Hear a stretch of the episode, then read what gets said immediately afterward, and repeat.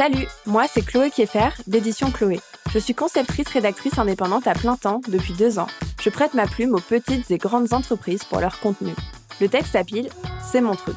Je conseille les marques dans leur stratégie éditoriale et écris pour elles des contenus. Site internet, post Instagram et mail marketing. Salut, moi c'est Emmanuel l'acribologue du web. J'écris professionnellement depuis mes 18 ans pour des magazines d'art.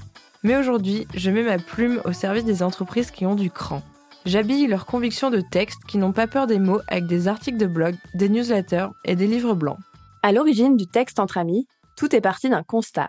Les mots sont nécessaires à chaque entreprise, qu'importe sa taille, qu'importe ses services, qu'importe ses valeurs. Tout est parti d'une blague.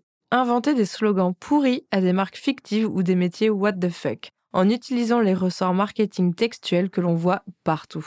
Vraiment partout. Le texte entre amis, c'est surtout une discussion entre deux obsédés textuels, sans prise de tête ni prise de notes. C'est l'occasion de parler de business, de marketing, de rédaction et de prendre du recul sur ce que l'on voit dans le milieu du web.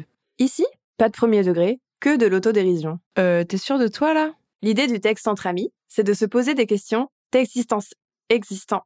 Enfin bon, bref, euh, vous avez compris, existentielles. C'est quoi une newsletter pourrie?